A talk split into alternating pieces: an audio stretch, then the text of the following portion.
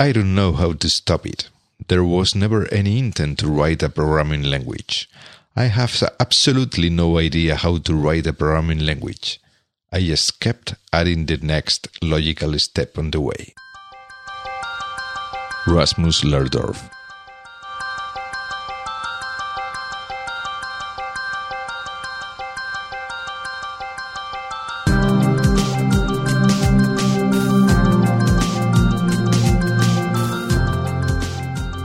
Estás escuchando We Developers, el programa hecho por desarrolladores para desarrolladores donde hablaremos de lenguajes, frameworks, herramientas, tecnología y todas las demás cosas que hacen tan apasionante el mundo del desarrollo de software. Mi nombre es José Antonio Blanco y hoy me acompaña Daniel González. Hola Daniel, ¿qué tal? Buenas noches. Muy buenas. Eh, y nada, pues eh, Daniel, Daniel, pues es uno de esos míticos voluntarios que se presentan eh, vía Twitter diciendo quiero grabar contigo. Lo cual, como, como yo siempre digo, agradezco enormemente porque gracias a eso, pues, pues hay más programas, ¿no? Porque cuando la gente se presenta voluntaria y queriendo hablar de un tema, pues ya, ya es una parte muy importante del trabajo, ¿no? De, de, de encontrar un tema para el siguiente episodio, con quién hablar, etcétera, ¿no? Y entonces, bueno, pues bueno, Daniel, eh, Daniel se puso en contacto conmigo por Twitter, pues eh, un poco ofendido, entre comillas, por, el, por un episodio que habíamos grabado sobre Go, ¿no? Sí, eh, bueno, pues la verdad que no sé por qué a veces PHP es un lenguaje un poco denostado y escuché, ya no recuerdo exactamente, pero algún comentario en plan, bueno, esto no es como en PHP y nada, se rompió mi corazoncito y recuerdo que en ese momento que lo escuché dije, tenía que escribirle y, darle un tirón de orejas. y hace poco lo tuve que volver a escuchar y dije, venga, voy a, voy a escribirle a ver si hay suerte y puedo hablar con él y salir a defender bueno, el lenguaje en el que, con el que trabajo. Pues eh, efectivamente, el, el, tema de hoy, bueno, como habéis visto ya en el episodio, en el título, pues es PHP, vamos a hablar de, de PHP, de este lenguaje de, de programación bueno, lenguaje, mm, entorno, ya no, bueno, ah, no sé tampoco muy bien cómo definirlo, ¿no? En principio lenguaje, pero que bueno. Y después de habernos, eh, yo como le decía antes a Daniel, antes de empezar a grabar, yo no, no tengo memoria de haber, de haber metido mucha caña a PHP, pero bueno, si es posible que, que algún comentario jocoso al, hiciéramos eh, al respecto, ¿no? Entonces, bueno, pues mira, estuvo bien porque eso dio pie a, que vinieras también por aquí también a, hablarnos del tema, ¿no? Y entonces, bueno, como, como con todos los, los lenguajes, yo siempre pido o, me gusta empezar a recorriendo un poco la, historia del lenguaje, ¿no? De dónde viene, cuáles fueron sus orígenes. Y además yo creo que en, este caso los orígenes o, la forma de comenzar el lenguaje eh, ha influido mucho en, en, el, en el propio lenguaje, ¿no? En cómo se ha construido el lenguaje o lo bien o lo mal que se ha construido o diseñado, ¿no? Pues sí, bueno, eh, el lenguaje apareció un poco sin pensar en hacer un lenguaje.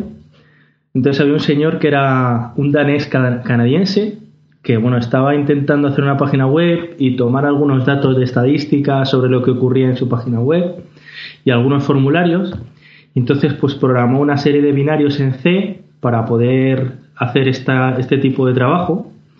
Y bueno, pues como le gustó lo que había hecho, pues decidió liberarlo en una lista de usuarios.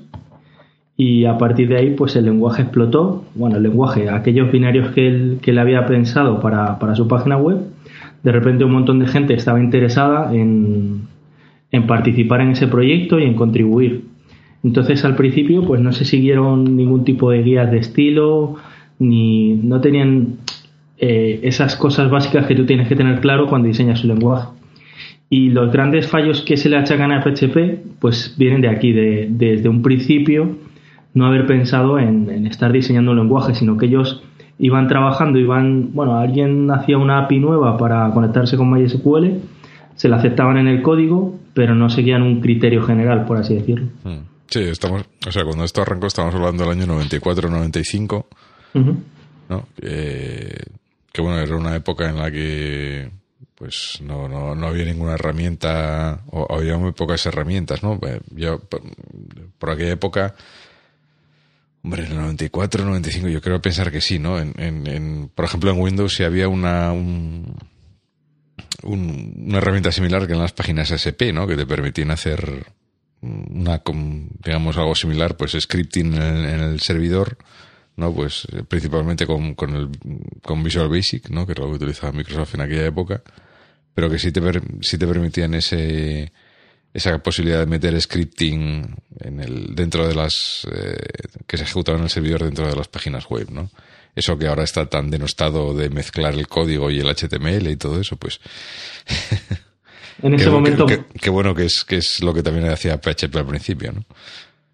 Sí, bueno, en ese momento es que no, no había un histórico de, de problemas y entonces pues, eh, pues ellos iban un poco improvisando, ¿no? Y hoy en día sí que hacemos eh, eh, aplicaciones web complejas y, no puedes permitirte eso, pero en ese momento, pues el que tú pudieras mezclar y tener una solución en un, script, en un ficherito de lo que querías hacer, supongo que sería para ellos maravilloso. y bueno, pues sí, eh, sí. no, no iba a contar que bueno, luego esto evolucionó un poco más porque se metió más gente.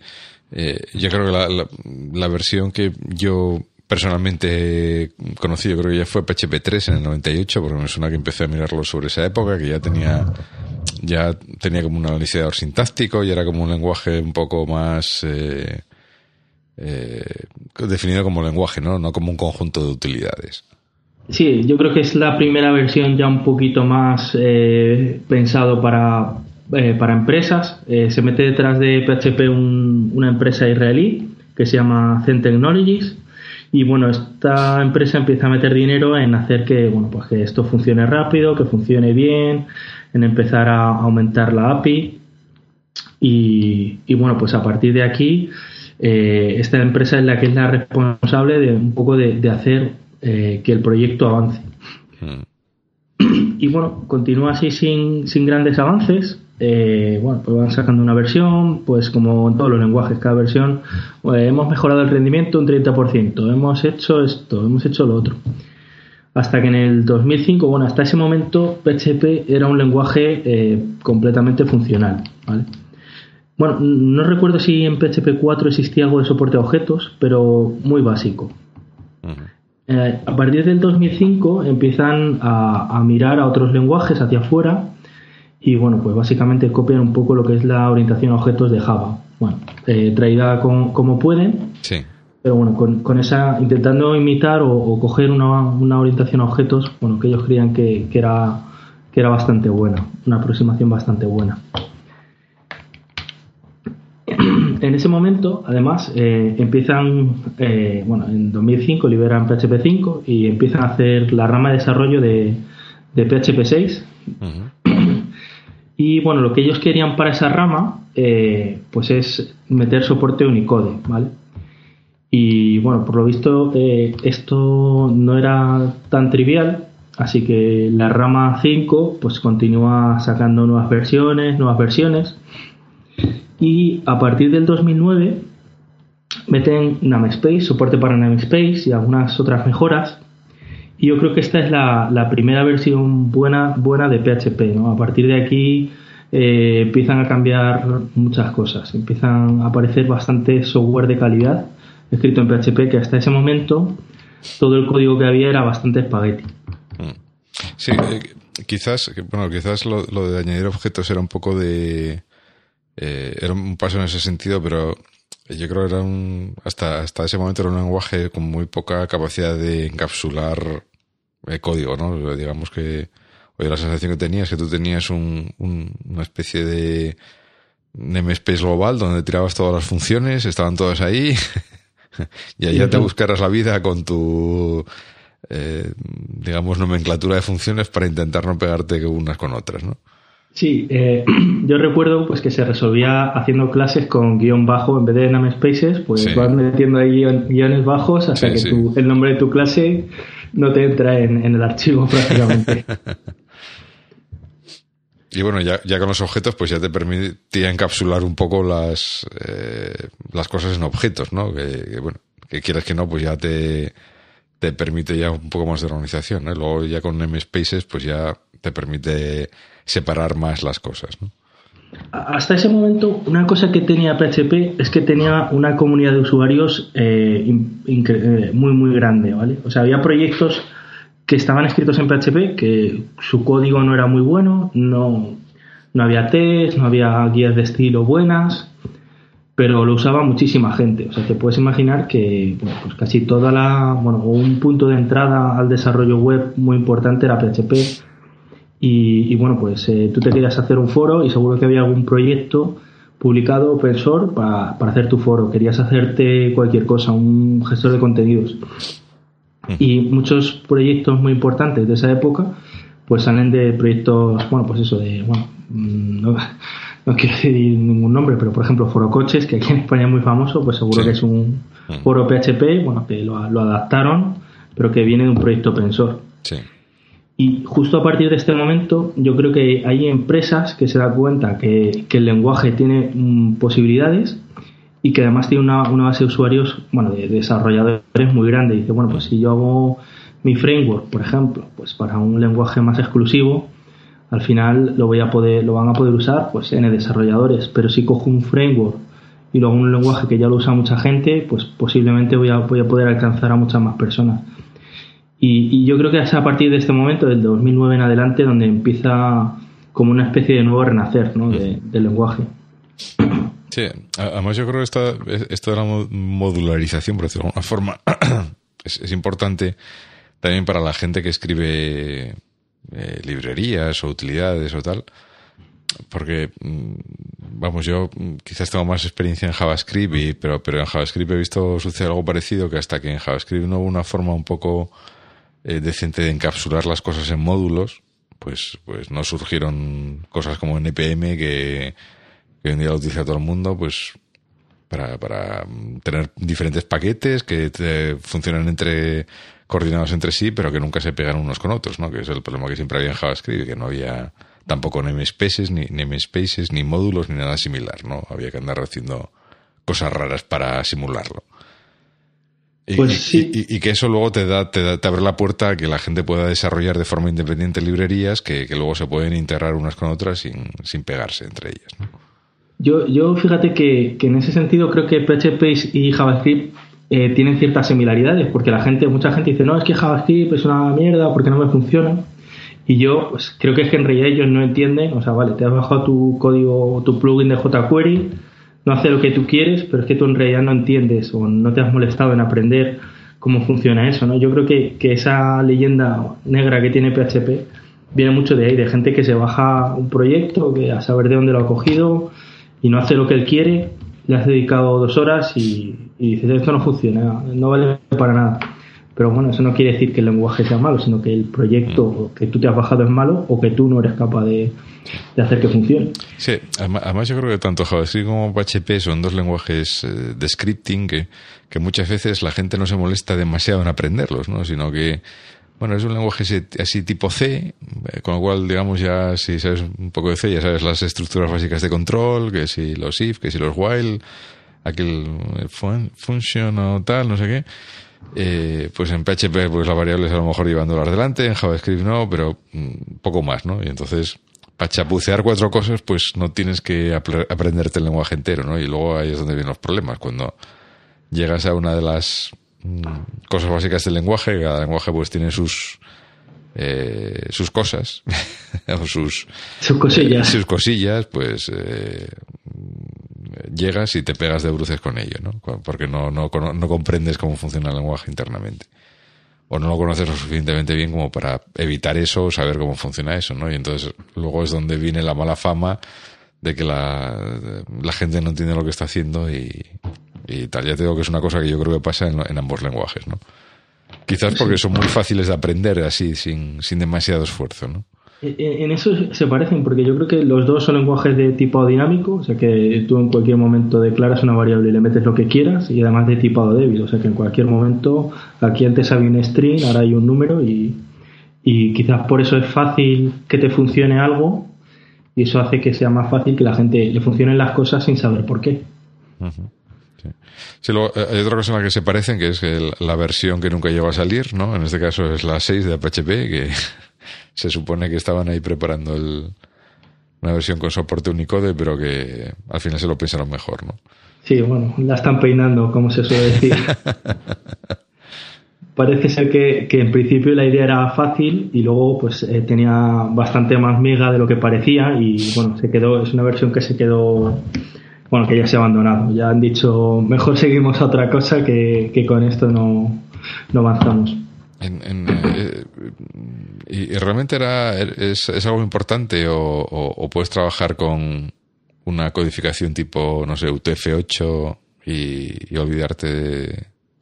O sea, eh, supongo que si eres chino no vas a poder escribir los nombres de tus variables en algo que te, que te encuentres cómodo, ¿no? Pero yo, yo por ejemplo, nunca, nunca he tenido ningún problema. O sea, creo que es una cosa que seguro que es muy interesante, pero en principio no, para mí en mi trabajo no ha sido nunca necesario.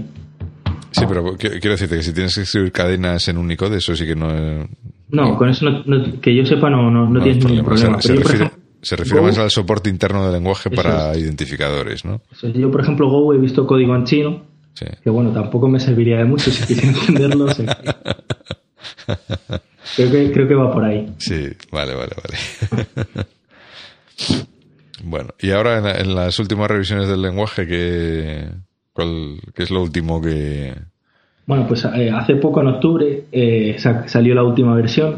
Hubo bastante polémica porque, bueno, pues había gente, eh, bueno, la versión 5 iba avanzando, ¿no? Pues cada año, dos años iban sacando alguna cosilla nueva, pues van cosas que van apareciendo en los diferentes lenguajes, pues siempre unos a otros, pues se van incorporando aquellas cosas que parecen interesantes, ¿no? y eh, reescribieron otra vez el CNG, bueno, el, motor interno que utiliza PHP, y, bueno, no sabían si pasar a la 6 o, avergonzarse por todo eso que haya pasado.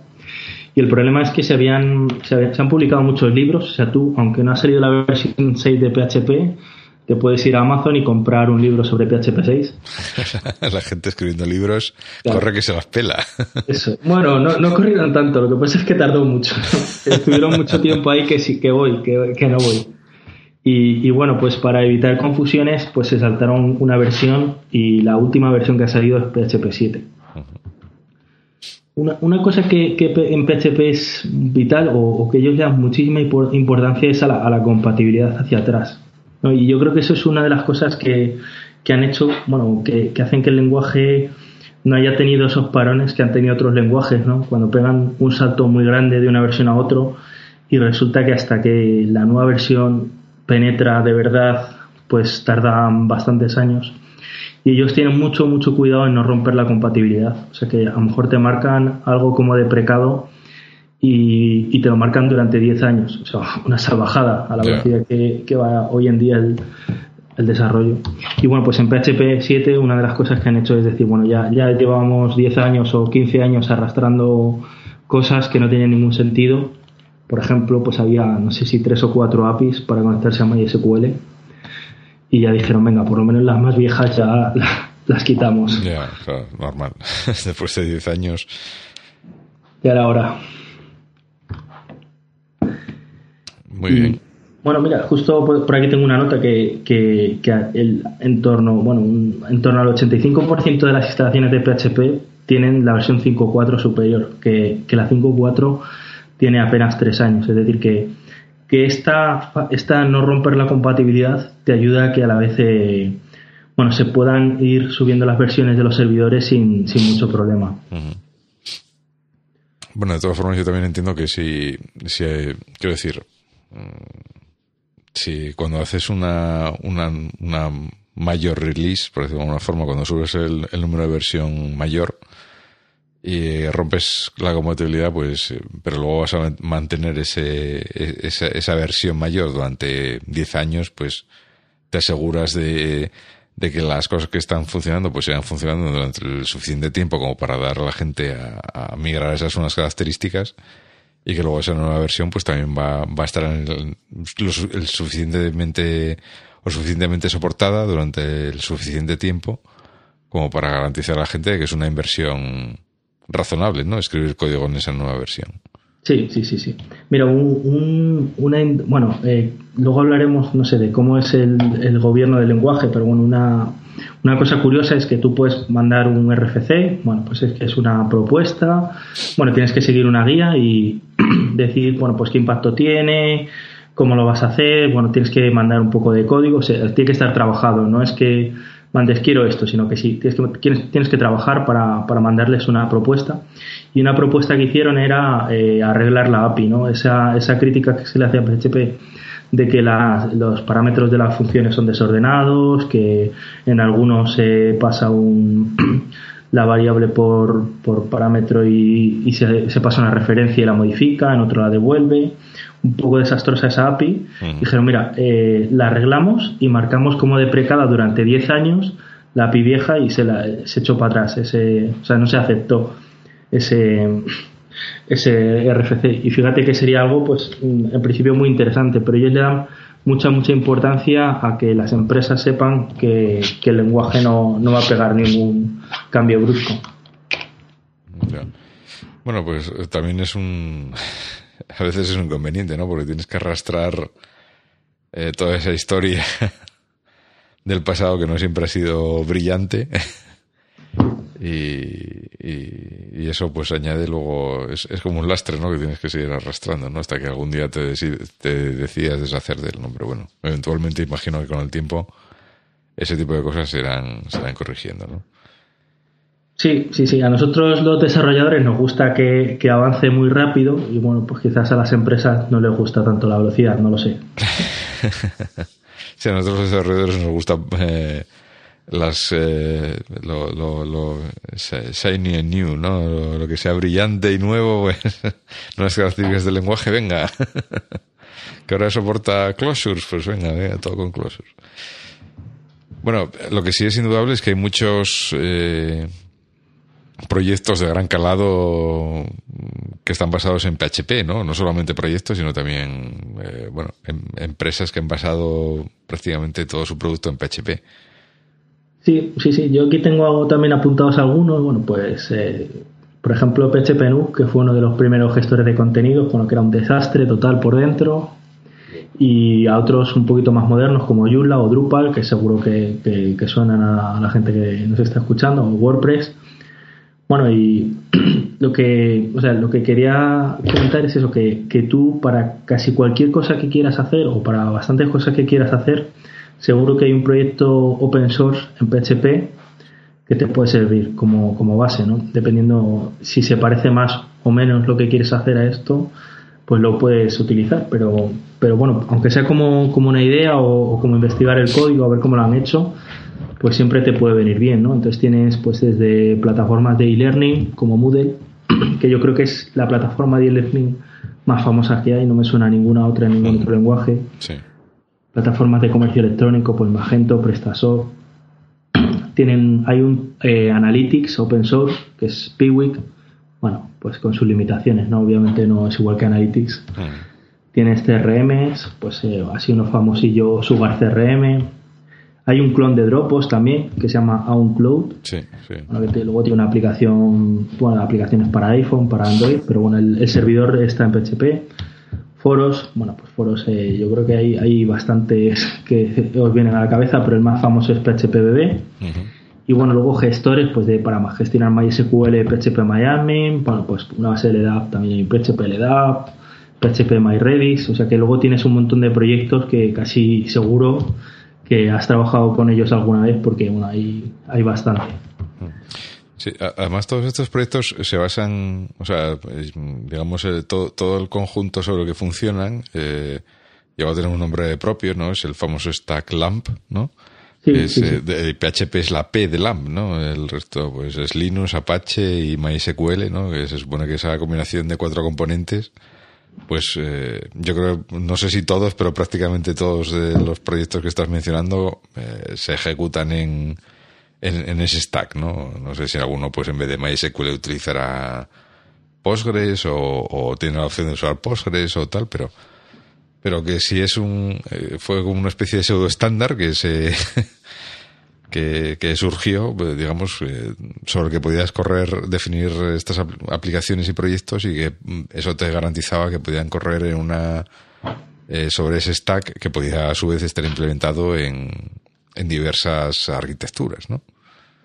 Sí, sí, bueno, es el stack tradicional. O sea, en PHP, bueno, eh, mucha gente desarrolla PHP sobre Windows, pero casi todos los servidores de que en los que se ejecuta PHP son en Linux, o sea, aunque tú lo hayas programado en Windows, pero bueno, luego lo subes y, y con MySQL tiene una integración muy buena desde el principio, luego han ido mejorando las, las diferentes APIs, pero bueno, desde el principio una integración muy buena. Y bueno, pues todos estos proyectos funcionan, como mejor funcionan es con MySQL, aunque a lo mejor te dan soporte para otra base de datos, seguro que no está, no está igual de testeado.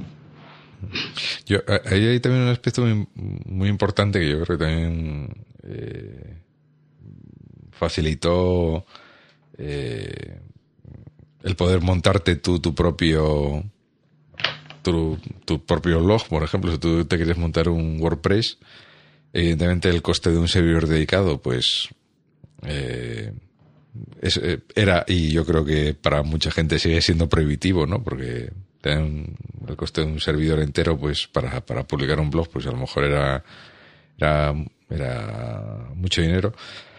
Pero tanto Apache como PHP como MySQL permiten este, eh, este stack permite ejecutarse en, servidores compartidos, ¿no? En, en, donde tú a ti te dan un, en un servidor grande, pues te dan un, una cuota de disco y una cuota de procesador y te permiten instalar eh, estas cosas sin, sin, romper demasiado todo lo demás.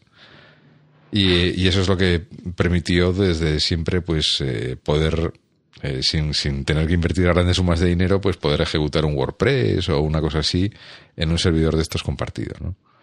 sí sí sí economía de escala eh, pues yo creo que, que, servidores compartidos de este tipo, pues hay cientos, vamos, que casi todos los proveedores te dan, te dan este stack, tanto compartido como desde hace unos años, no te sabría decir, 4 o 5 años, tú tienes un VPS de 10 dólares que te montas tu, tu stack LAMP y te funciona razonablemente bien. O sea que no, incluso aunque no sea un servidor compartido, pues, por ejemplo, eh, algunas cosas que tú necesitas Java, por ejemplo, yo últimamente he trabajado mucho con Solar.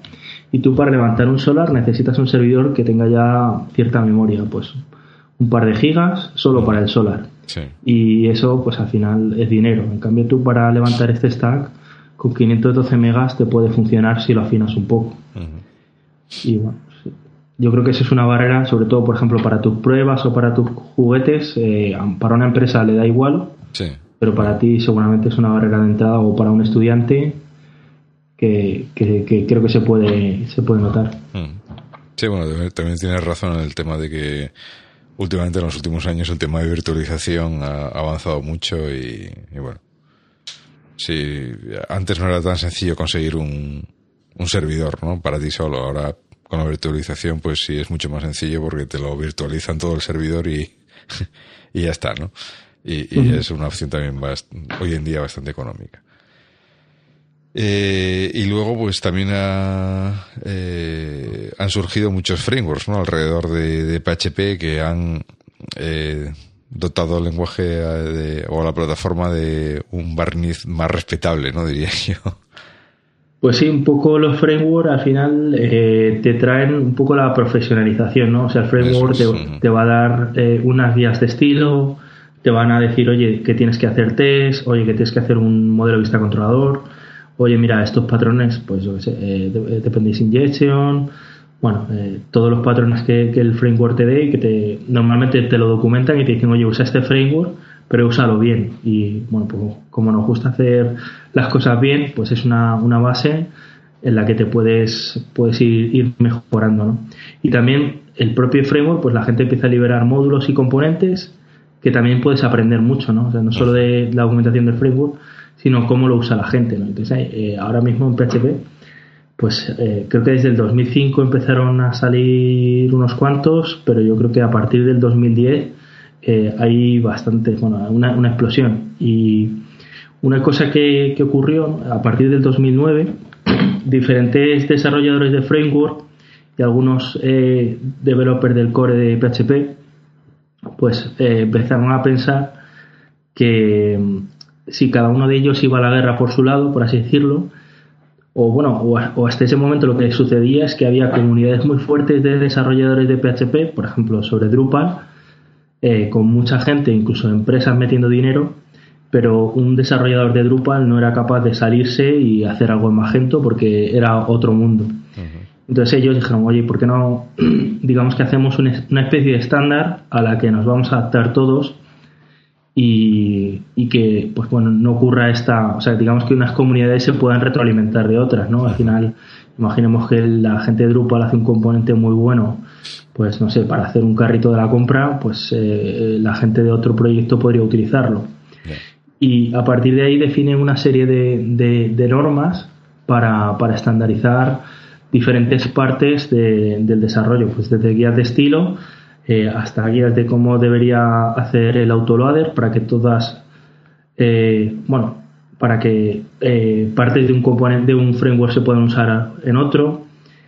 Y, bueno, a partir de, ese momento yo creo que sí que es cuando se empieza a profesionalizar PHP, porque diferentes frameworks empiezan a hacer las cosas muy bien y a retroalimentarse mucho unos de otros y también a mirar lo que se está haciendo fuera. O sea, se cogen buenas prácticas de todos los lenguajes y, se traen aquí y de todos los frameworks, ¿no? O sea, te cogen el framework que mejor hecho está o que es una referencia en Java, por ejemplo, Spring, por, decirte un, un, caso, y se, y, se, traen todo lo bueno que ellos creen que tienen. Y, y, ahí, a día de hoy, yo creo que el nivel que tiene de profesionalización los frameworks de PHP es muy, muy alto. eh, Sí. Sí, no, digo porque además luego eso te permite, digamos, eh, como tú dices, profesionalizar mucho más el desarrollo con temas de testing, con temas de...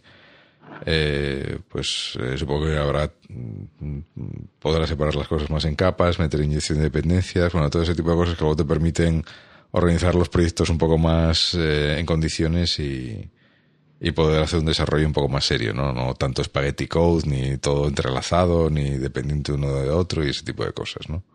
Una, una cosa que yo desde siempre no echaba mucho de menos de PHP y es como estaban las gemas en Java, ¿no? Que te cogía un tío, se bajaba tres gemas, las montaba, las configuraba, o sea, se instanciaba esta clase, se la pasaba a esta, no sé qué, y con muy poquito código hacía cosas fantásticas, ¿no? Pues oye, esta gema que me coge y me, y me y puedo acceder a Dropbox como si estuviera en mi sistema de ficheros, y esta otra gema que hace no sé qué, y te hacían cosas en un momento escandalosamente, bueno, flipantes. Mm. Y un poco este, esta estandarización del lenguaje lo que hizo es eso, que, que gente eh, pudiera hacer componentes eh, muy potentes, fáciles de utilizar, y que tú al final lo único que tengas que hacer es conocerlos y un poco actuar de pegamento entre ellos y cosas que a priori parecen muy complicadas, pues al final te bajas un componente que te lo hace mm, y bueno, pues lo, utilizas y a correr. Sí, sí, sí. Y respecto a lo que es el... Eh, ¿Cómo se decide o cómo, cómo se gobierna el lenguaje? ¿no? ¿Quién decide qué nuevas características eh, entran, cuáles no? Eh, ¿Hay algún tipo de organismo, de consejo global de PHP, no sé cómo llamarlo. Hay, una especie de consejo de sabios. Bueno, eso, pues, consejo de sabios es una buena palabra. sí. Y, bueno, pues son eh, pues los desarrolladores que más han contribuido al código. La verdad que no sé exactamente qué tienes que hacer para, para pertenecer a, bueno, pues al, grupo de personas que, que pueden aceptar o rechazar eh, pues una, una propuesta. Pero bueno, más o menos hay como unas 20 personas y hay una lista de correo que es la lista de internal de PHP, que es un poco, bueno, se, se le conoce como el infierno, ¿no? Porque cualquier cosa que propongas ahí, pues bueno, pues están los típicos troles que te van a hundir la vida y vas a salir llorando, ¿no? Y, y bueno, pues mucha gente se queja de eso, ¿no? Pero ese, yo creo que, que lo, lo, lo, que son la gente importante del core, pues no suelen ser muy troll eh, suele ser gente, pues eso, que, lleva mucho tiempo en esto, que, que, a lo mejor no se dejan llevar tanto por las modas, sino que tiene una visión un poco más global, ¿no? Que la que tú puedas tener que diciendo, bueno, yo es que hago, llevo no sé cuánto tiempo con mi framework y, quisiera que mi framework hiciera esto y ponme esto rápido, porque lo tiene este otro lenguaje y ellos a lo mejor tienen una visión un poquito más de, oye, yo, yo, llevo 20 años con esto, déjame que lo haga a mi ritmo. Pero eh, Cualquier persona puede hacer una propuesta. Ellos tienen una guía de estilo de cómo debes hacer esa propuesta, que lo llaman RFC. Esa, esa propuesta pues va pasando por diferentes estados, te van haciendo preguntas. Tú en esa propuesta tienes que mandar código y tienes que un poco hacer un estudio sobre qué repercusiones va a tener esto, cómo es difícil es de implementar.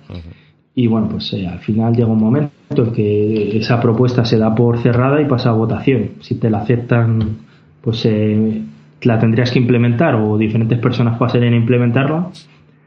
Y si no te la aceptan, pues nada, mala suerte. Al final, como es un proyecto open source, si para ti es muy importante, siempre puedes hacerte un fork y hacer y hacértelo tú.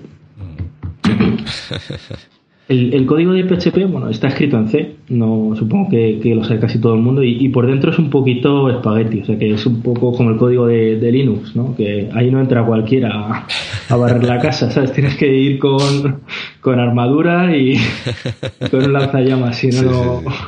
Es, es, intentar conjurar el orden a través del caos, ¿no? Sí. Entonces, bueno, pues eh, yo, yo sí que he curioseado un poquito por dentro y la verdad que, cuesta meter la mano porque el hecho de que este que sea tan mágico el lenguaje, o sea, el hecho de que tú cojas y le sumes una cadena a un 1 y te dé 2, por ejemplo, o 1, o lo que te tenga que dar, por dentro esto en C requiere ciertas magias y a veces de muchos, y si esto es no sé qué, y si esto es no sé cuántos, y eso hace que, que sea bastante espagueti por dentro el código. Sí, no, la, verdad, la, gente, la gente que, eh, sobre todo cuando no has, cuando digamos no lo has hecho tú desde el principio, la gente que mete, empieza a meter mano en una, eh, en una code base tan grande como puede ser la de PHP, ¿no? Pues para enterarte mínimamente dónde estás y dónde hay que modificar las cosas, al principio debe ser, debe ser dantesco, ¿no? Lo, comentaba algo parecido con, chico este que entrevisté cuando hablamos de, los motores de JavaScript, que él precisamente tocaba dentro de los motores de JavaScript y, a mí me asombraba tanto que, se lo comentaba, ¿no? Y seguramente pues es algo que está empezando a hacer a, hablando de otro lenguaje, pues que se está empezando a hacer ahora con Swift, ¿no?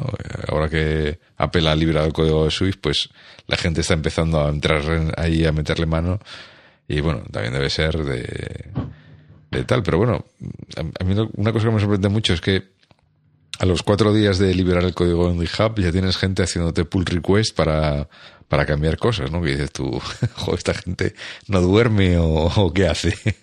Sí, eh, pasa un poco como cuando sale un juego en la Play que a los otros días ya hay un tío de nivel 40. Sí, sí, eso mismo. Esta gente se ha metido a bloque ahí las 24 horas hasta que se lo hasta que se lo ha pasado todo, hasta que se lo ha empapado y, puede empezar a, hacer, a proponer cosas con sentido, ¿no? A mí es una cosa que me sorprende, ¿no? Luego, pues a lo mejor esa gente es la que luego contratan, ¿no? Dentro de un año, porque ya son unos expertos del copón. Sí. Igual no es mala estrategia. Sí, sí. Bueno, y ya para terminar un poco la parte histórica, porque estamos todavía con la parte histórica, todavía no hemos hablado nada del lenguaje. Eh, eh, está la implementación open source, ¿no? Que, es la que comentábamos ahora, pero luego hay otras implementaciones, ¿no? Que han ido, que corren, que se supone ejecutan el mismo, el mismo lenguaje, pero con, con diferentes mejoras o características, ¿no? Bueno, pues mira, eh, precisamente un problema que tenía PHP es que no tenía ninguna especificación. O sea, PHP funcionaba, pero nadie decía, por ejemplo, si una cosa bueno, de las cosas raras que tiene PHP por dentro, si estaba hecha aposta así o, era un bug. O sea, porque, claro, porque si sumo uno más null me da esto, pues eh, no había ningún sitio que dijera uno más null tiene que dar lo que tenga que dar, sino que bueno, era así y ya está. Y entonces, eh, bueno, la gente de Facebook, que tenía muchísimo código en PHP, bueno, pues eh, lo tenían más fácil de meterle mano al lenguaje intentar arreglar esos problemas que tenía que, pasarse a otro lenguaje, ¿no? Y, entonces ellos, eh, Facebook ha metido muchísima mano al lenguaje y, bueno, para, para, meterle mano necesitaba tener una especificación, así que una, una chica que trabaja en Facebook, Sara Goleman, pues se puso a trabajar en, una especificación de PHP, o sea que hasta muy, muy, muy, muy tarde, ya con 20 años de lenguaje, pues ni siquiera existía una especificación. Debió, debió pasárselo pipa la pobre. Sí, además, si, te la lees es súper entretenida porque la especificación al final es prácticamente como escribir test para todo, ¿no? Pues eh, si esto más esto tiene que dar esto, eh, así, pero eh, en cosas muy raras. ¿no? Sí, documentando todas y cada una de las rarezas del lenguaje, ¿no? Sí, muy divertido. Y, bueno, pues a partir de ese momento, bueno, ya existían algunas eh, otras implementaciones del, bueno, de, de, PHP, pero nadie te podía decir si iba a funcionar algo en esa implementación, porque ni siquiera las personas que hacían esa implementación tenían una forma de saber si lo estaban haciendo bien.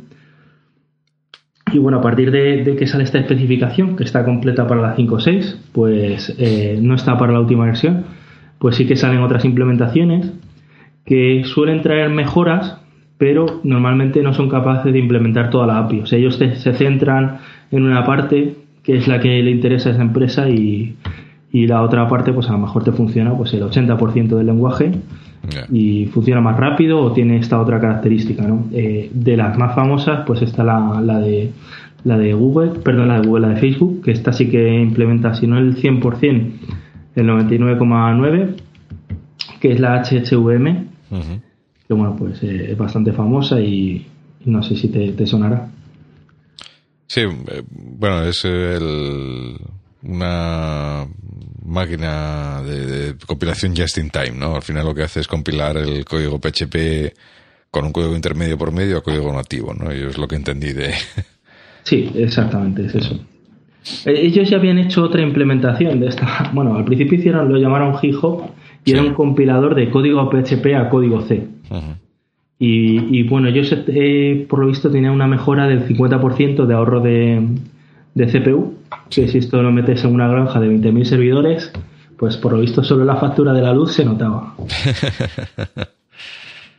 y bueno, con la, con la HHVM creo que es bastante mayor lo que han conseguido. Sí, bueno, eh, es que, es, que, Facebook, bueno, que yo sepa, bueno, lo que pasa es que siempre lo tenía ultra tuneado, ¿no? Pero Facebook eh, y creo que sigue siendo así. Ahora, ahora, ahora no sé si utilizan el lenguaje ese también que derivaron de, de, PHP, pero siempre estuvo escrito en PHP y corría sobre MySQL, ¿no? Ultra tuneados ambos, pero, pero la base fue esa siempre. Pues sí, eh, Facebook, de hecho, es curioso porque es una empresa que libera mucho open source, o sea que tiene varios, varios proyectos por ahí, ahora mismo no, no te puedo decir, pero bueno, Mencachet me parece que es de, Facebook, tienen alguna base de datos de estas eh, distribuidas, tienen bastantes cosillas por ahí liberadas. Y bueno, pues como tú has dicho, el lenguaje que se sacaron de la manga, que bueno, es a partir de PHP, se llama Hack, y digamos que es medio compatible. O sea que, que tú puedes estar en modo PHP o modo Hack e ir pasando de una parte a otra, y, y en Hack hicieron cosas que, que PHP no tenía y que poco a poco se van incorporando a, PHP, o sea, perdón. Por ejemplo, el devolver eh, eh, valores tipados, o sea, que tú sepas que te va a devolver una función que antes PHP no lo tenía. Ellos lo implementaron en Hack y ahora lo, tiene PHP en la versión 7. Mm. Sí, bueno, es, eh, me recuerda mucho, por ejemplo, al caso de, siguiendo la, la comparación con JavaScript, me recuerda mucho al caso de TypeScript, ¿no? Por ejemplo que también eh, precisamente pues JavaScript no, no tiene tipado en las variables ni en, los retornos y, y TypeScript se supone que eh, si te permite añadir ese tipo de información que por un lado eh, ayuda al, al, editor que tengas pues a, ofrecerte un autocompletado más, con más sentido, ¿no? O detectar incluso er, errores antes de antes de o que el propio editor te señale un error porque estás poniendo un, un string donde iba un int o una cosa así. Eh, pero yo creo que incluso luego, si, si esa información lo llega al, al, motor de compilación Git, incluso puede producir código más eficiente, ¿no? Porque ya no tiene que lidiar con la eh, incertidumbre si una variable va a ser una cadena, va a ser un entero o va a ser otra cosa, ¿no? Sino que ya se lo dices ahí.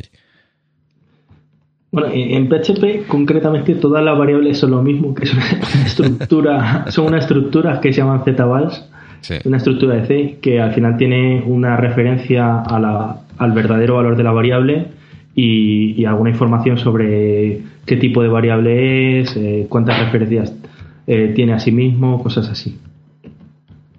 Pero por dentro todos son zvals. Y bueno, pues eh, no sé, si quieres hablamos un poquito de las características del lenguaje. Sí, sí, yo creo que ya hemos hablado un poco, un poco demasiado de, digamos, bueno, sí, del lenguaje, de un poco de su ecosistema. Pero sí, yo creo que merece la pena hablar un, un poco más en detalle de lo que es el lenguaje en sí, ¿no? Bueno, pues PHP eh, es un lenguaje de propósito general. Esto, todos los lenguajes son de propósito general. Pero bueno, sí. Quiere decir esto, que, que no, aunque se utiliza mayormente en un entorno web, en realidad tú puedes hacer tus aplicaciones móviles en PHP porque tienes un SDK. Otra cosa es que seas una de las tres personas en el mundo que lo usen. Pero, bueno, eh, eh, tú tienes la posibilidad, también tienes eh, una API para hacer aplicaciones de escritorio, por lo menos GTK la tienes, o sea, para Linux. Bueno, el caso es que, que, tú puedes hacer casi cualquier cosa, ¿no? O sea, por ahí había leído proyectos hasta para manejar drones en PHP pero seguramente en estos casos no sea el, mejor, la mejor elección. Seguro que haya, hay otra cosa en la que tiene más sentido hacerlo. bueno, para, para, esos casos que comentas hay que ser muy fan de PHP para, para meterse. De hecho, eh, está el típico tío que se hace el intérprete de PHP escrito en PHP. Pues existe, un hombre que le sobraba suficientemente tiempo para decir, ¿qué hago esta tarde? voy a hacer un intérprete.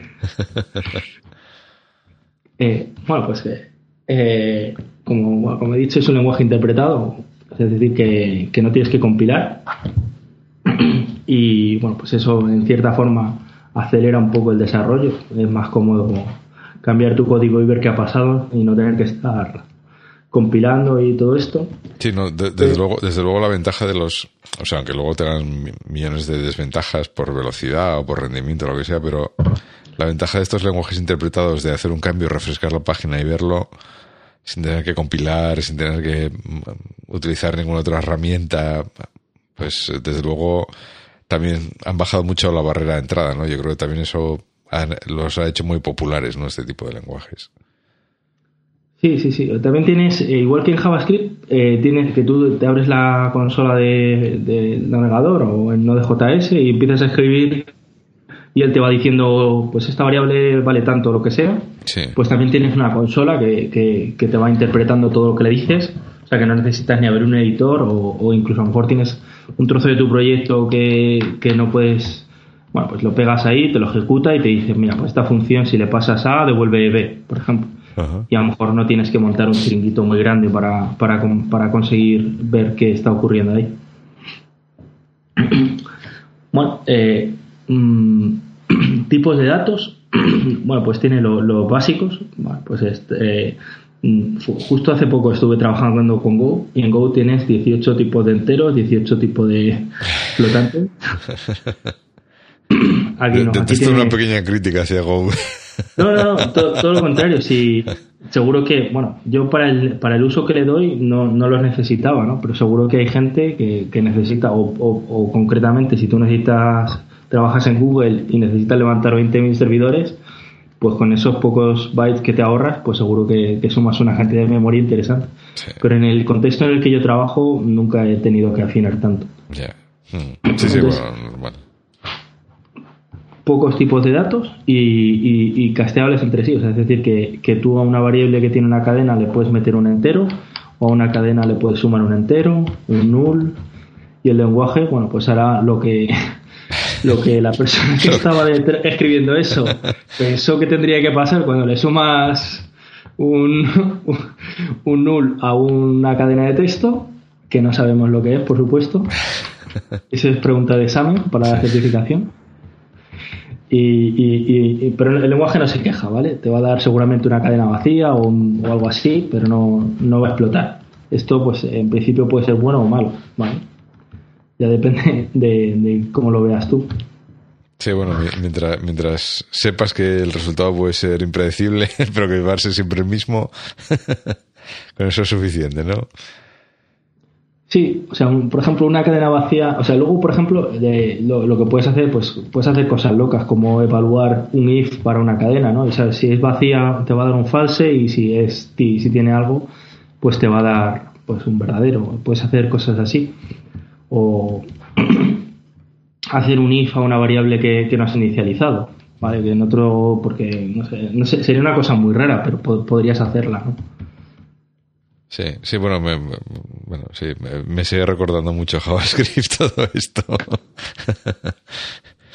sí, sí, bueno, todos estos lenguajes con este tipado tan dinámico, tan dinámico y que además permiten estas estas coerciones de un tipo a otro prácticamente sin restricciones, pues les pasa siempre lo mismo, ¿no? Que al final eh, llegas a dos a un caso absurdo y, y entonces pues el lenguaje da lo que da. Pero no tampoco tiene mucha lógica, ¿no? Sí, algunas tienen más lógica que otras. Si te pones a, buscar un poco, a bucear cuáles son las raras, algunas sí que te hace cosas que dices, em, creo que estaba borracho el tío que hizo esto.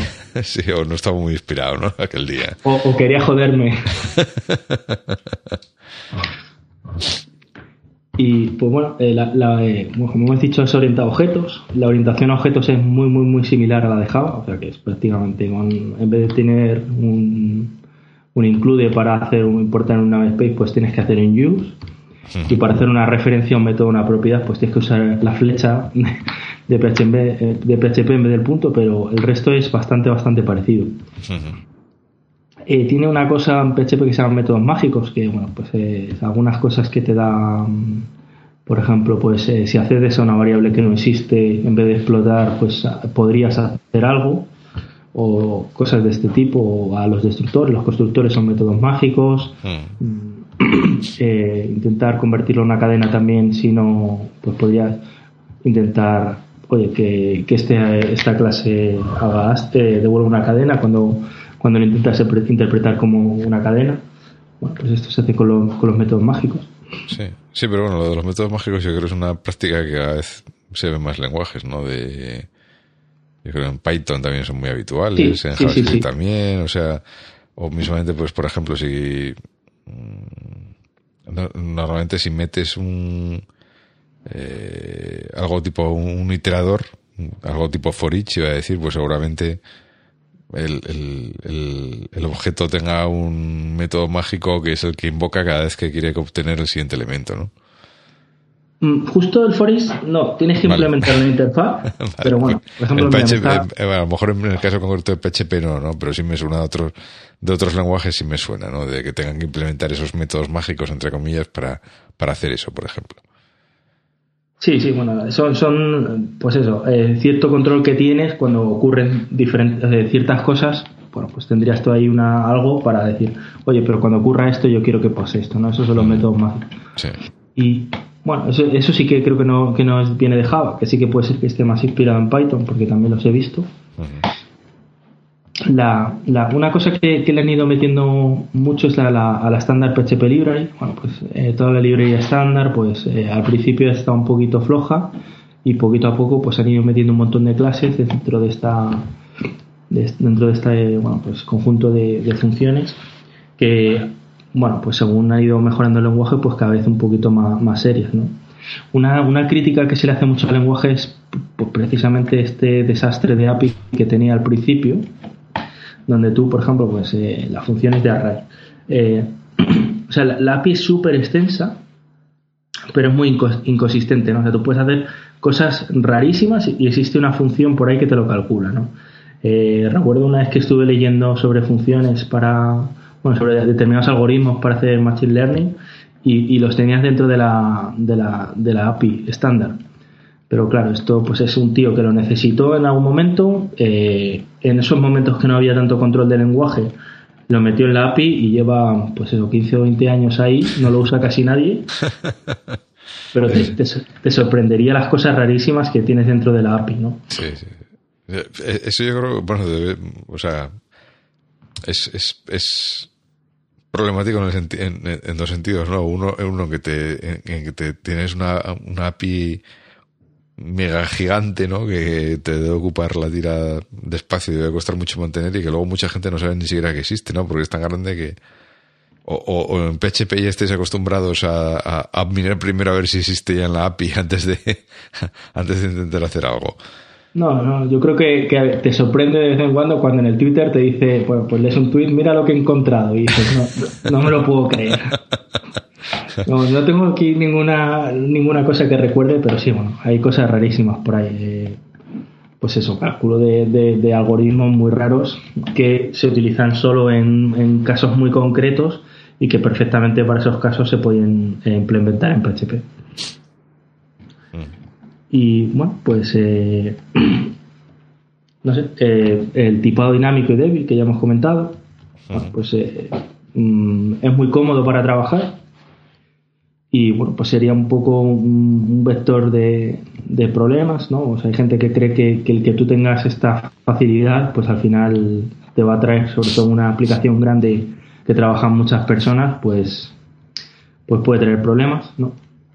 Sí, Yo creo que sí, los editores un poco te ayudan con esto, ¿no? Porque te hacen, bueno, pues sus magias internas y te van avisando, oye, ten cuidado con esto, que es un entero y tú estás aquí sumándole no sé qué y te ponen un subrayado en rojo y tú luego ya eres el responsable de qué haces con eso. Sí, sí yo por, por ejemplo es un, es un tema que se está viendo ahora la, la, el tira y afloja entre el tipado dinámico y débil y el tipado estático y fuerte, es, es la, la típica mm, disyuntiva ¿no? que, que cojo porque uno tiene sus ventajas, otro cada uno tiene sus ventajas, cada uno tiene sus inconvenientes. Entonces, es una disyuntiva que, ahora mismo se está viendo, por ejemplo, en, el mundo Apple entre Objective-C y, Swift, por ejemplo. Porque Objective-C siempre ha sido más de tipado dinámico. Vamos, ha sido un lenguaje de tipado dinámico siempre, no débil necesariamente, pero sí muy dinámico. Y Swift está, aunque soporta el tipado dinámico, lo están orientando mucho más hacia, hacia un tipado más fuerte, ¿no? Más estático, ¿no? Y entonces ahora pues la gente que estaba acostumbrada a desarrollar en Objective-C se empieza a encontrar problemas de qué pasa cuando tienes un tipado más fuerte y el compilador te empieza a protestar por todo, ¿no? Donde antes tú le tirabas lo que fuera y tragaba y hasta funcionaba a veces. Ahora el compilador pues se pone tonto y te dice que no puedes hacer una colección con no sé qué porque no, no sé qué más. y entonces la gente se tira de los pelos, ¿no? Porque, porque no está muy claro cuál es la, al final el mejor camino, ¿no? Y, y, parece un salto fácil, pero realmente no es tan fácil. O sea, yo cuando empecé a trabajar con Go, acostumbrado a esto, a hacer, meter cualquier cosa en cualquier sitio, y que de repente se te quejara el compilador y, la verdad que, tienes que pegar ahí un pequeño salto y decir, no, no, que estoy haciendo otra cosa que no tiene nada que ver. Claro, yo creo que el problema que tienes es que cuando estás acostumbrado y ya estás acostumbrado a trabajar con un lenguaje con este tipo de tipado débil o, o, flexible, no vamos a llamarlo débil porque, bueno, vamos a llamarlo flexible, ¿no? que suena menos, menos malo. Eh, y, y, ya estás acostumbrado a trabajar con él y sabes lo que hay, y ya pones cierto cuidado al hacer las cosas. Hombre, siempre puedes equivocarte y, y, quien no se ha pegado la panzada depurando, pues ya sea PHP o JavaScript, para encontrar dónde te confundiste al meter no sé qué valor en no sé qué variable, ¿no? Pero, pero bueno, pero digamos, eh, una vez acostumbrado, digamos, eh, eh, no sé cómo expresarlo, estás dispuesto a, a correr esos riesgos por las facilidades que te da este tipado flexible, ¿no?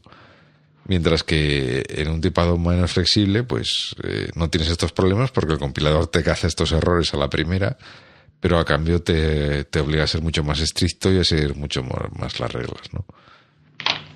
Y entonces a, los que ya estamos acostumbrados a trabajar de otra forma, pues nos resulta, nos encorseta mucho más, ¿no? Sí, esto es como, como tirarte sin paracaídas, ¿no? Va a ser más cómodo, pero bueno. A lo mejor luego lo echas de menos, no sé. Sí, sí, sí. Bueno, pues eh, integración. Bueno, pues una, una de las cosas que por las que PHP yo creo que siempre ha destacado es que se integra con casi todo. O sea que si tú eh, buscas una base de datos súper rara por ahí y seguramente dentro de la API de PHP, pues eh, tienes esa integración, ¿no? Ahora mismo, pues, desde las más nuevas hasta, hasta las más antiguas, ¿no? Yo creo que una de las cosas que ahora mismo están muy de moda son las APIs HTTP, REST, y es para no tener que escribir un driver para, bueno, pues eh, el que tu base de datos la puede usar alguien, ¿no? Pero cuando esto no estaba tan de moda y para conectarte a Mongo, por ejemplo, pues necesitabas un driver, pues eh, yo creo que PHP seguramente sería de los primeros que en incorporarlo y, así como en, diferentes bases de datos ¿no? que, necesitan ese driver específico. Y lo tienes dentro de la API sin, sin hacer cosas raras, ¿no? Sí, a, mí justo eso, eso fue una cosa que siempre me llamó mucho la atención de PHP, ¿no? Eso de que eh, o sea, si necesitabas conectarte con MySQL, con Postgres o tal, ya estaba dentro del propio lenguaje, ¿no? Ya en la API ya venía eso, no tienes que bajarte un driver o una librería, buscarlo, integrarlo, configurarlo. No, no, no, ya estaba ahí. Llamabas la, la función con el namespace entre comillas, ¿no? De MySQL subrayado lo que sea, o Postgres subrayado o como se llame, y ya está, no tenías que buscar nada más. A mí es una cosa que siempre me pareció hombre, evidentemente poco escalable, pero muy práctica, ¿para qué negarlo? Sí, sí. Y, bueno, no sé, eh, un poquito por repasar cuáles empresas así importantes están usando eh, PHP. Bueno, el otro día leí, no sé cuántas de las 10 páginas más vistas son en PHP, no sé, dos o tres. Es decir, que al final sí que es un lenguaje que, que se usa en sitios importantes, ¿no? Bueno, Facebook yo creo que es uno de los más famosos, aunque ya no usa exactamente PHP o usa trozos en PHP y trozos en Hack. Perdón. WordPress también pues es una, una empresa muy grande con muchísimas páginas vistas, Wikipedia, seguro que, mm. que, lo conoce mucha gente. Sí, bueno. De hecho, Wikipedia, pues la, la infraestructura la publica, ¿no? Porque ellos como como, como aceptan donaciones y luego es una fundación y tal. Ellos publican infraestructura. No recuerdo cuántos servidores tienen, pero no tienen demasiada infraestructura. O sea que luego sí que tendrán gente buena que afine mucho las tuercas para que todo funcione bien. Pero no sé si son. Es que no, no quiero mojarme diciendo una cifra, pero pocos servidores. ¿no? Mm. Tengo aquí Yahoo, que bueno, era una empresa que ha puesto bastante por PHP, aunque ya está un poco así, no sé si la estaban desmontando o algo así pero bueno, tenía varios proyectos en PHP, Flickr, Dig, estaban. Y ellos eh, tenían alguna cosilla liberada en PHP. Tengo aquí una nota del 2013, 240 millones de sitios eh, usan PHP, bueno, bastantes. Ah, Pone aquí un, un 39% de, de, de, la web scrapeada, bueno, pues por un estudio usaba PHP, o sea que, que es un, un, lenguaje que se utiliza muchísimo en, en entornos web en diferentes, pues con diferentes servidores, eh, lo puedes montar un poco como quieras, diferentes configuraciones, pero bueno, te, te, da, te da bastante flexibilidad. Sí. Y en España, por ejemplo, yo creo que se está moviendo mucho PHP. No sé si por ahí por Asturias llega, pero eh, por aquí sí. O sea, creo que o todos, o al menos los principales periódicos, o están en PHP o están mirando PHP. Eh, el marca, el AS, mm, bueno, no el país. Si no están en PHP están o están migrando porque conozco a personas que trabajan allí. Meneame una web bastante famosa que, que seguro que también ha visitado alguna vez.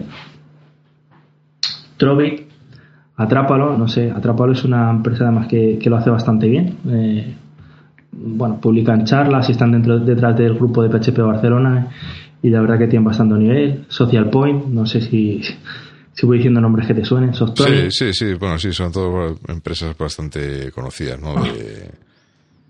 De, del entorno empresarial así español, ¿no? Sí, eh, bueno, pues un, montón, ¿no? Tampoco nos vamos a, meter aquí un poco en el detalle, pero el caso es que, que sí que hay bastante mercado para, para PHP aquí en España y sí que hay muchas empresas, sobre todo en el, el entorno web, luego el backend a lo mejor pues meten otras cosas que sean más eficientes o lo que sea, pero lo que es en los frontales suelen, suelen meter PHP. Sí, además, además una ventaja también es que al ser una plataforma muy conocida y un lenguaje muy conocido, pues también es más sencillo encontrar gente con experiencia ¿no? Eh, en el mercado laboral para, para, para trabajar en, este lenguaje. ¿no? Además es que PHP tiene una cosa que, que bueno, cuando, cuando, se, cuando recibe una petición el servidor web se la pasa a PHP levanta todo lo que tenga que levantar, conexiones, eh, empieza a levantar tu framework, tus plantillas y cuando acaba, pues muere todo eso.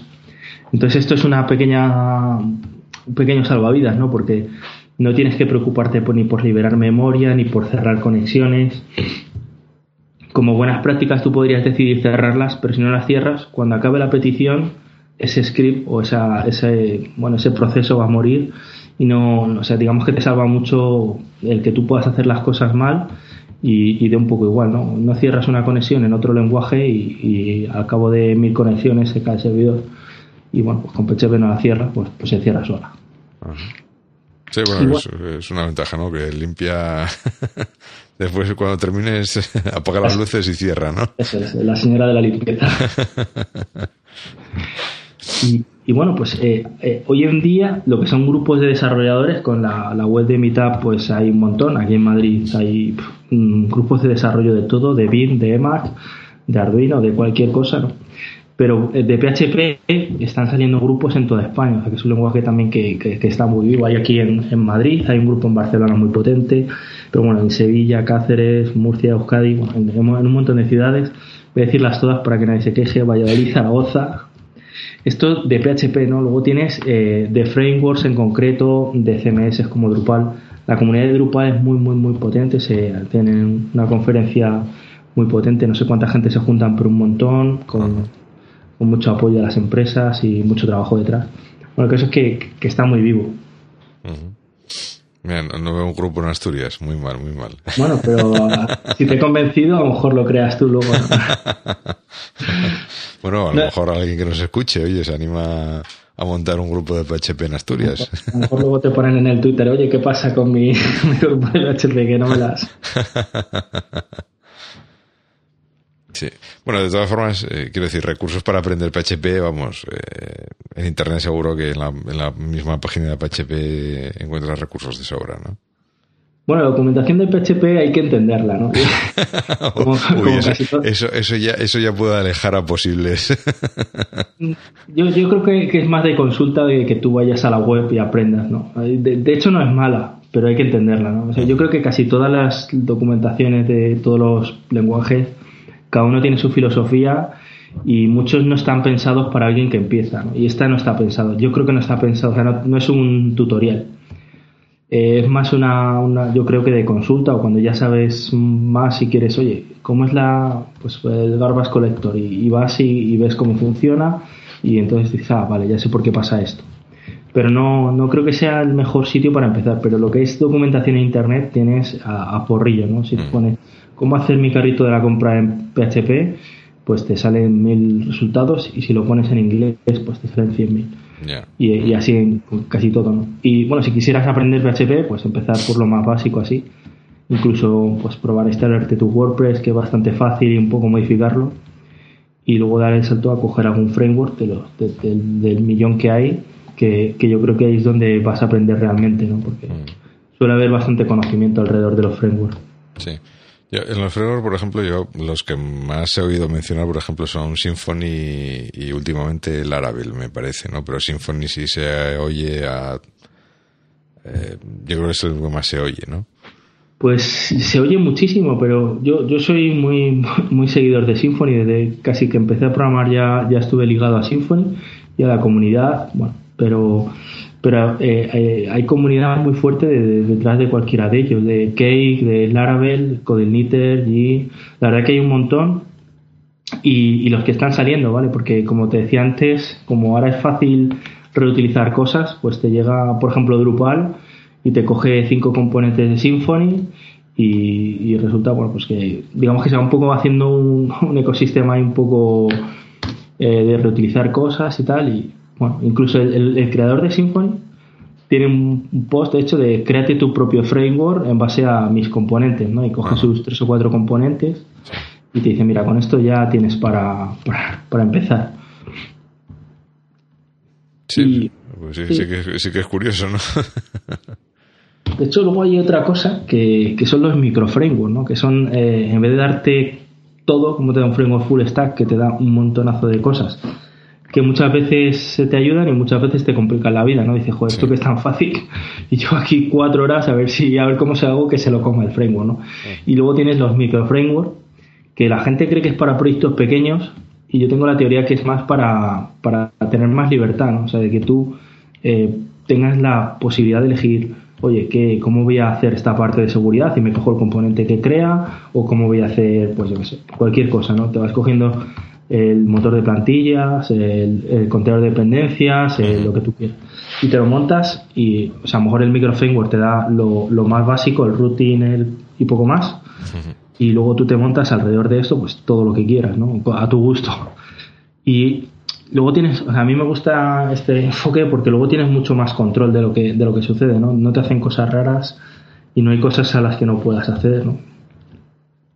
Sí, bueno, que quizás es eso, en vez de darte un, de tener que comerte un framework monolítico, ¿no? Pues coges eh, las piezas que te interesan y, y luego tienes mucho más libertad, ¿no? Para, para combinarlas o para hacer eh, las cosas de otra forma, ¿no? Que si no, a lo mejor con un framework más grande, pues te habrías obligado a hacerlas Soto, caballo y rey y, aquí puedes desmarcar, desmarcarte un poco, ¿no?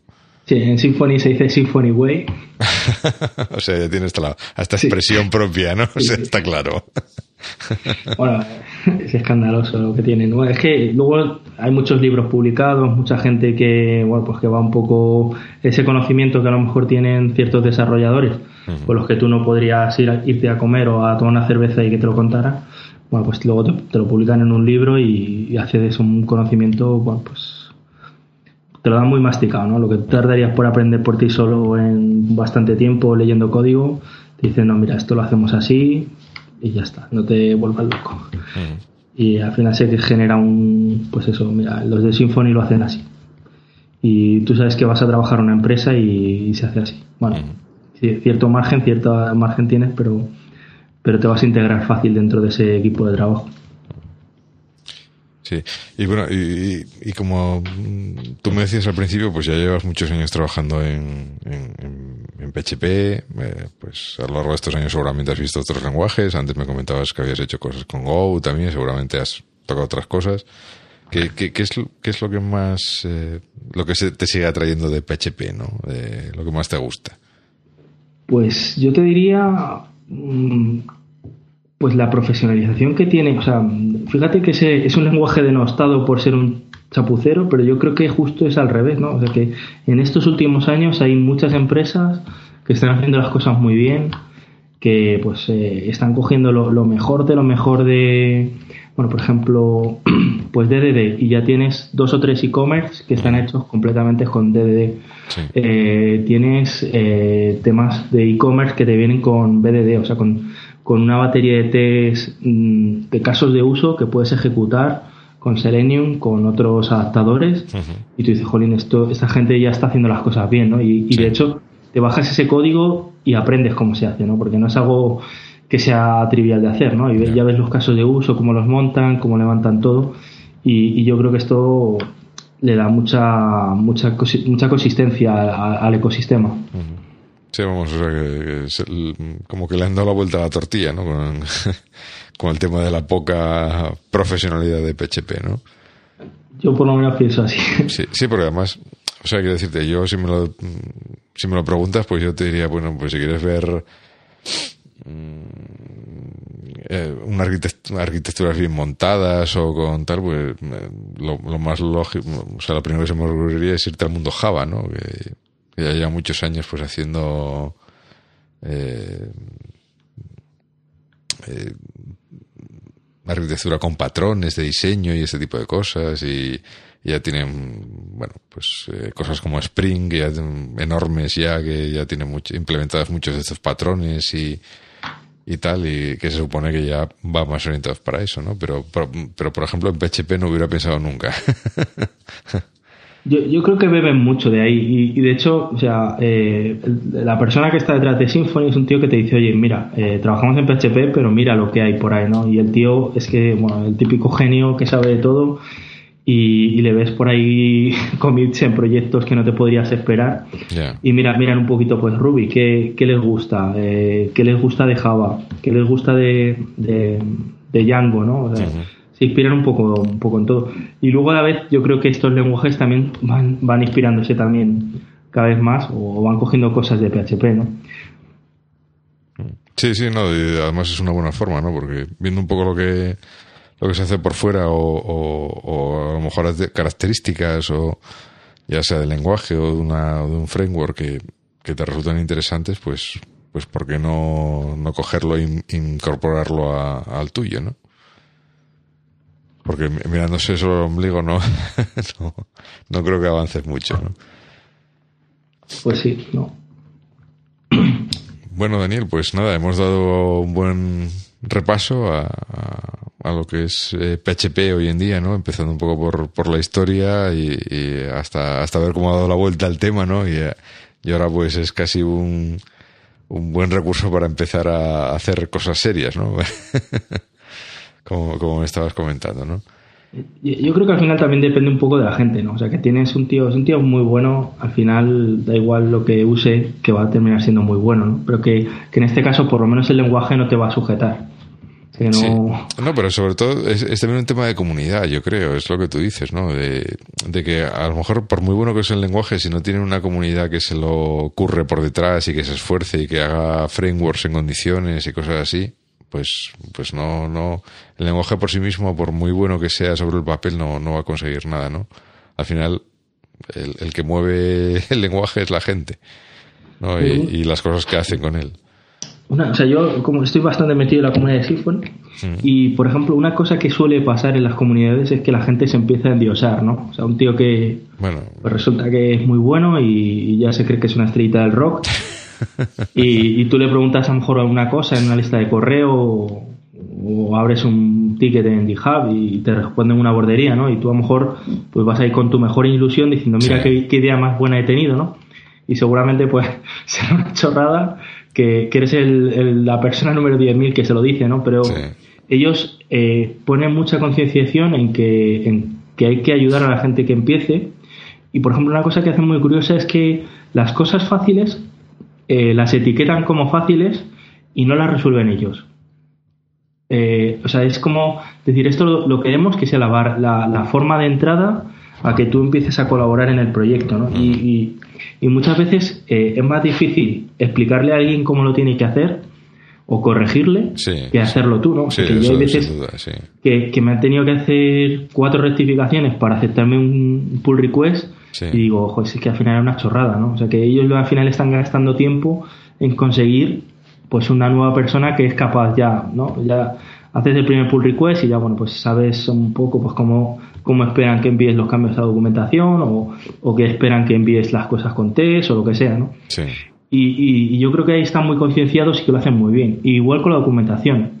Están muy concienciados en que, en que tú haces el software, lo haces, bueno, pues mejor o peor, pero si la gente luego no va a saber usarlo o, vas a necesitar gente muy buena, capaz de leer y dedicar mucho tiempo a tu código para que pueda usarlo, pues al final va a llegar a muy poca gente, ¿no? En cambio, si tú te esfuerzas en tener una documentación, no estoy hablando de PHP, hablo de, Symfony.